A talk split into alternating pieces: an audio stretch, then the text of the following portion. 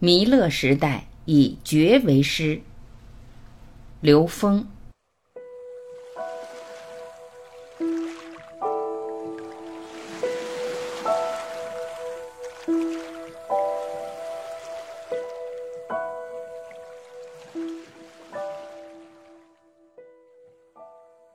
这里说到，真正的老师是自然，自性的本然就是老师。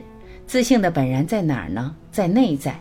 真正的老师在自己内在，所以叫以觉为师。至于外面的四时环境、花鸟草木，这都是我们内在投影的像，所以跟他们之间的沟通叫借假修真。因为一切的存在都是我们认知投影的，而所有认知都是障碍。所以，所有的存在都是让我们觉察认知的，颠覆认知才是我们内在提升的关键。所以，实修是持续颠覆认知，在现实中面对的一切中觉察自己的认知是什么，这样我们就能从现实中的一切转化成我们内在提升的助缘。这时候，内在提升用什么来表达呢？用德来表达，德就是维度。我们说失道而后德，失德而后仁。恩为恩趋于无穷大是道，恩减一为就是德。所以玄德这个玄是高维的意思，玄之又玄就是不断提升维度，不断进入更高境界而获得更高境界的德。驾驭时空能量的能力越来越高，这叫德高望重，厚德载物。所以培德就是提升维度。就是生命的意义，而他的目标是在明德，是在恩为恩趋于无穷大。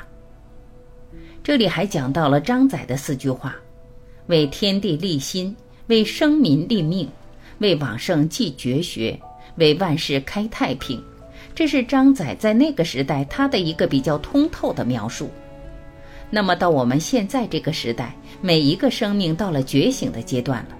他不再是从外面去看生命，而是往内看生命的本质。为天地立心，其实天地的心本来就立在那儿，实际这个时候是为天地连心，是因为我们自己的认知把我们自己内在的天地之心给隔断了，我们被自己的认知给障碍了。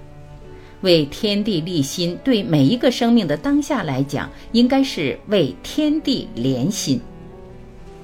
为生民立命，生民在哪儿？如果说看到生民在外面的话，那我们立命还立不到真正的板上，所以是为生命立愿，为我们自己这个生命立这个大愿，这就是那个三十而立，他立的是我们自己的愿，因为生民是自己投影出来的，当你自己有愿的话，所有的生民都会随着你的维度提升而回归高维。投影是跟投影源一起的，投影源在哪儿？投影的像就在那个境界。为什么说一人得道鸡犬升天？你到了高维，你投影出来的鸡犬都是天兽，都是些高维的生命，所以这就是为生命立愿，为往圣继绝学。实际这个学根本绝不了，为什么呢？这个学本身是通达 N 维的，它是通道的。所以这叫为先师成智慧，所有的先师，我们继承他的智慧，持续回归本源，为万事开太平。实际万事本来太平，是我们人自己的认知障碍了天地，使万事变得不太平。我们的分别心不断的演化，复杂的是万事不太平，所以这叫为万事复太平。现在这个时空已经不是过去的那个三维主导的时空阶段了，我们已经进入了弥勒时代，也就是人间净土时代，是以觉为师的时代。这就是为天地连心，为生命立愿，为先师成智慧，为万事复太平的阶段。如果你还不理解这个时空阶段已经走到今天了，那我们还在外求的阶段，还执着在外向。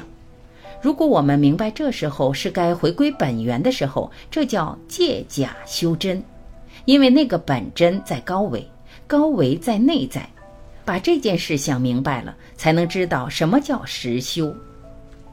这里面还讲到天命之谓性，这个性是自性本然的自性。我们恩为恩趋于无穷大，才是自性，才是一切的投影源。率性之谓道，你跟这个自性去合一，跟这个自性去同频，那才是与道同在。修道之谓教，这个教是孝和文，什么意思呢？效法天地，与天地做连接。我们以为孝道是孝祖先，其实祖先只是三维的一个表象，代表了我们看到的生命在三维空间的这个来龙去脉。实际在纵向是从投影源投影到这个时空的。从天命的角度来讲，我们要孝的是纵向，横向只是一个表达而已。所以，我们如果不明白形而上的东西是什么的话，我们在形而下和形而中理解孝道，我们只能从我们的祖先那儿去找到这个所谓的孝。但是，是否能够纵向跟那个道关联起来，取决于每一个生命内在你是否觉醒。你真正觉醒的时候，你才知道，所有的与万物沟通、与人沟通，其实是每一个人自己内在成长的助缘。因为每一个人、万物都是你投影出来的，你跟他的这种当下的沟通关联，是在觉知自己的认知障碍的，在这个层面去理解这个三十而立，我们才知道这是一个通透觉醒的生命。当他通透觉醒而又立起大愿的时候，这就是诚意正心。诚意是把整个生命全部聚焦在生命内在成长上。这时候，所有的存在出现，所有的人、万事万物都变成我们内在成长的助缘，这叫诚意。没有一件事情不跟内在的提升相关联。正心是有大愿，当你有恩为恩趋于无穷大最高境界大愿的时候，你不会在任何中间层次走火入魔，你不会执着在任何中间层次停顿在那儿。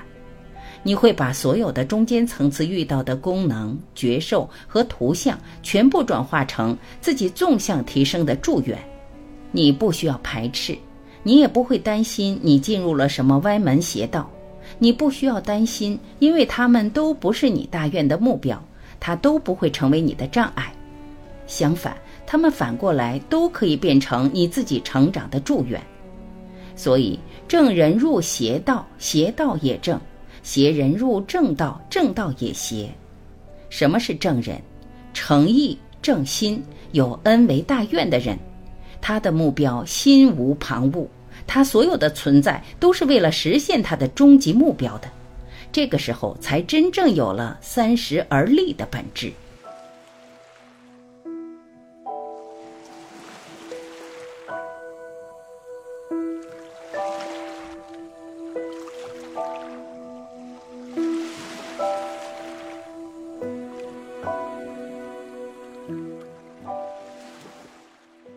感谢聆听，我是晚琪，再会。